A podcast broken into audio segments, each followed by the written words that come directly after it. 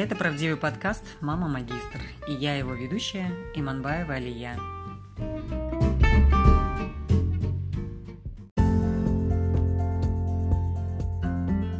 В этом выпуске я начну рассказывать свою историю. И в самом начале я бы хотела обсудить такой момент, как неслучайность встреч и бесед с другими людьми. Вы замечали, как они на вас влияют? На меня они довольно значительно влияют. Причем так, что меняются мои мысли, мои действия. И иногда даже жизнь сама э, идет в том направлении, меняется в том направлении, которое ты совершенно не, о котором ты совершенно не подозреваешь. Иногда попадаешь в какой-то скандал. Правда, когда ты находишься в эпицентре скандала, ты совершенно не думаешь о том, о, как здорово, я попала в скандал. Интересно, какую же новую грань это мне даст? Как оно меня обточит? Нет, ты так, конечно, совершенно не думаешь. Это уже потом, попозже, ретроспективно, оглядываясь назад, ты понимаешь, Слушайте, ну а ведь не зря говорят, нет худа без добра. Смотри, как оно все. Завернулось, закрутилось и вылилось в то, во что в конечном итоге вылилось.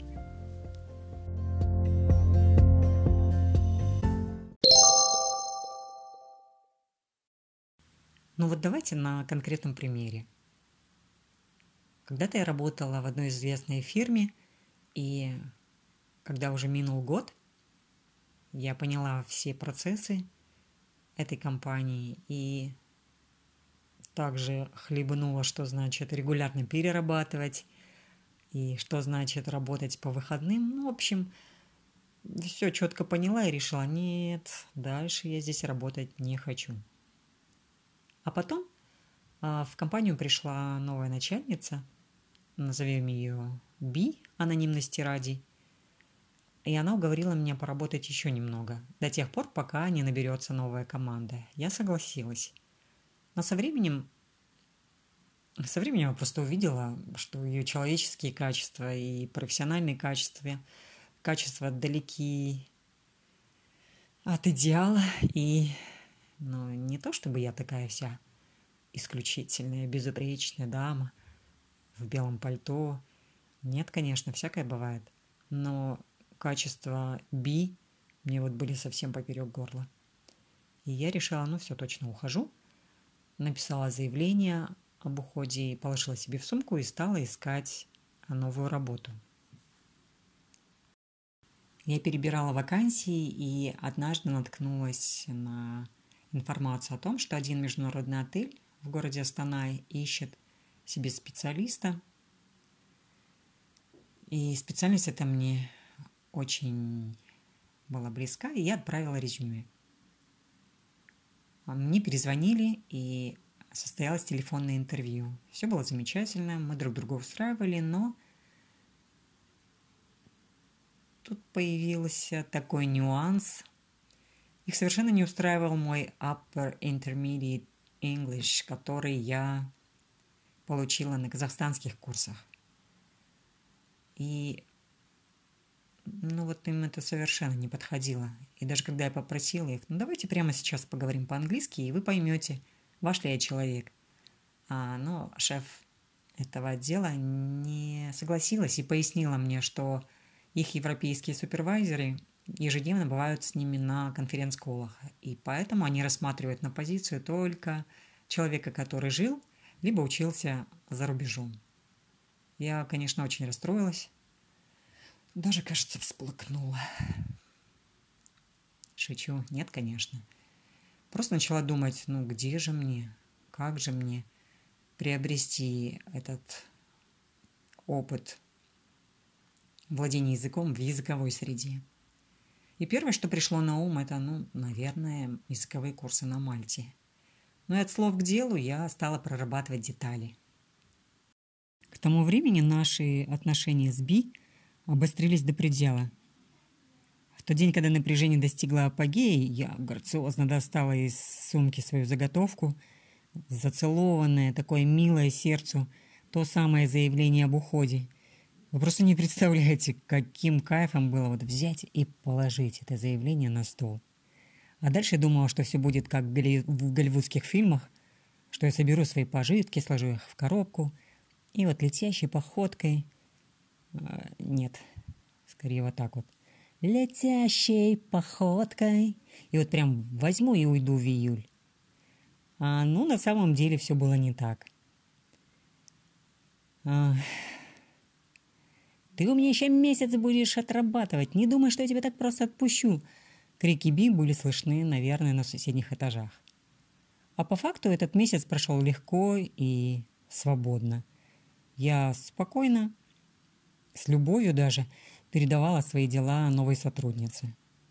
А Би даже не удержалась и похвалила, мол, как же все-таки здорово и детально ты передаешь всю свою работу. А я всегда просто так делаю. Как бы я не уходила из компании хорошо или плохо, предпочитаю отдать, рассказать все. Даже потом, когда я ухожу с этой работы и получаю звонки о помощи, я без проблем помогаю. А все потому, что я на своей шкуре уже испытала, что значит, а, когда тебе не передают работу как следует, и более того, потом, когда уже уходят с этой работы, уклоняются от помощи тебе – вот я лично выбрала не быть таким видом Homo sapiens. А сама вообще эта компания – единственное место, из которой я уходила, ну, не очень хорошо по моим меркам. Но там, помимо Би, было очень много симпатичных людей, которых до сих пор приятно встретить. А с некоторыми из них я до сих пор поддерживаю отношения. Хотя были, конечно, тоже другие неоднозначные личности, с которыми было очень сложно общаться, но в профессиональном плане они, конечно, обогатили несказанно. До сих пор им благодарна и кланяюсь в пояс. Начальнице Би большое спасибо за то, что она ускорила мой уход.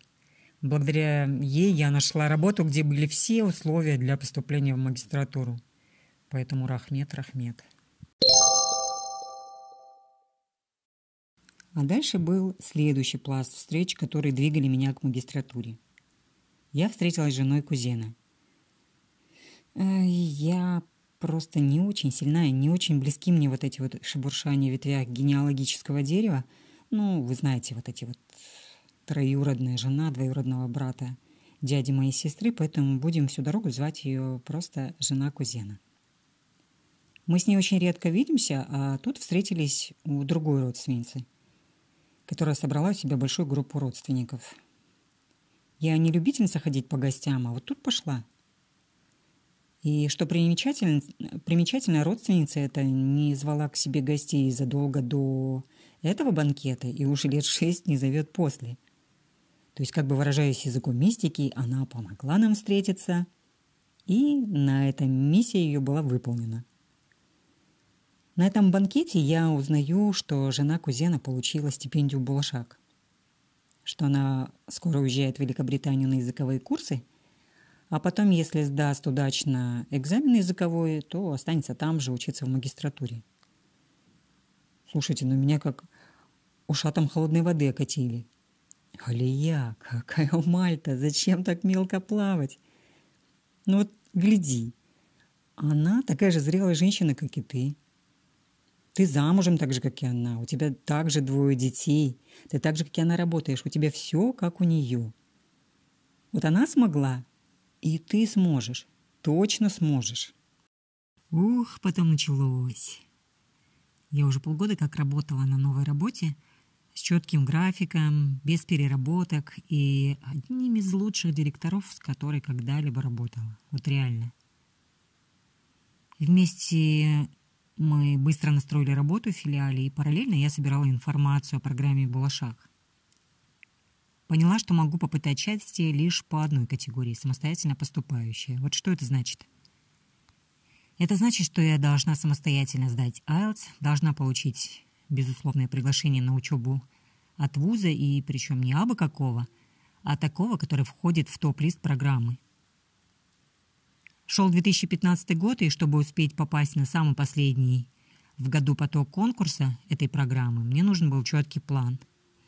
Причем право на ошибку я себе не давала. поступить хотела именно в этом году, чтобы начать учиться уже в 2016. Потом я начала искать курсы, где я могу подготовиться к экзамену, к языковому экзамену IELTS. Выбор мой пал на школу Capital Education. Там, в этой самой подгруппе, были очень сильные ребята.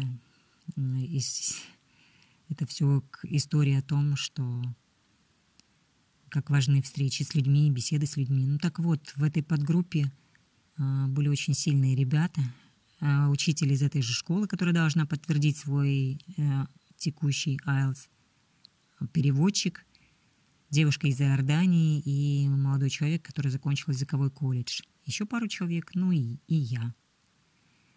И надо сказать, что вот ребята были прям крепкие мастера. Я на них смотрела снизу вверх и думала, боже мой, я, наверное, никогда не сокращу эту разницу.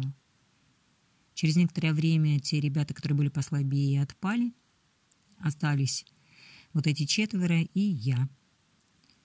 Буксовала, конечно. Были секции, которые очень сложно давались, а именно письмо и аудирование. С чтением и разговорной речью было все более-менее в порядке. Кстати, небольшое отступление по поводу чтения. Почему с чтением было все в порядке? Потому что одно время я ходила э, в центр, он в то время назывался Books and Coffee – и читала там адаптированные книжки. Ну, такие книжки, которые для уровня там интермедиат и, и, и вот все в таком ключе. Я однажды перечитала практически все и хотела продолжить читать что-нибудь из творчества Агаты Кристи. И в то время а, женщина, которая была распорядителем в этом центре, ее звали Марта, а, она мне посоветовала взять а, другую книгу Агаты Кристи, а именно пошла и сама мне ее достала. Боже мой, это был толстенный том. А вот реально, наверное, как «Война и мир». Такой толстенный. А я вот просто на тот момент постеснялась сказать, дескать, Марта, это не по сеньке шапка, я не возьму эту высоту. Я читаю адаптированные книги, мне было просто стыдно. Я взяла эту книгу и потом читала ее, наверное, несколько месяцев, продлевала и продлевала бесконечно – но я прочла эту книгу. И вот что было положительным моментом, что после э, этой, этой истории я просто перестала бояться больших книг, толстых книг, объемных книг. И перешла уже от художественных книг к научно-популярным, к научным книгам. И вот видите, если бы не та история, мой навык чтения не был бы вот таким сильным.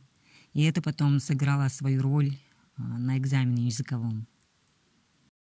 А вообще я прям мощно собралась на эти два с половиной месяца, в течение которых я готовилась к экзамену, к экзамену по языку. Я была как самонаводящаяся боеголовка, как торпеда.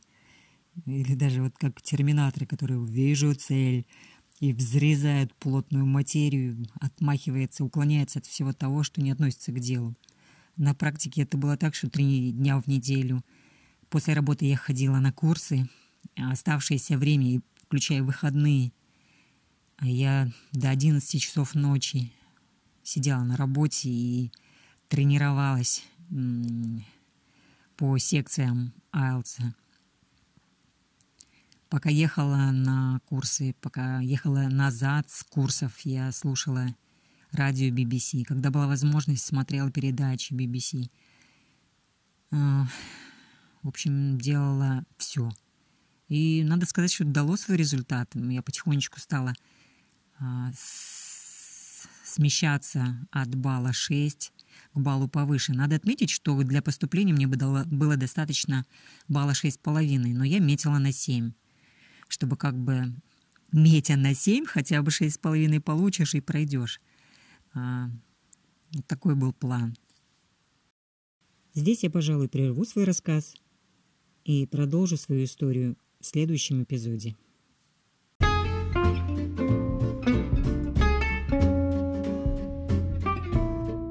Это был правдивый подкаст «Мама Магистр». Спасибо, что слушали меня. Ждите следующие выпуски и пока-пока.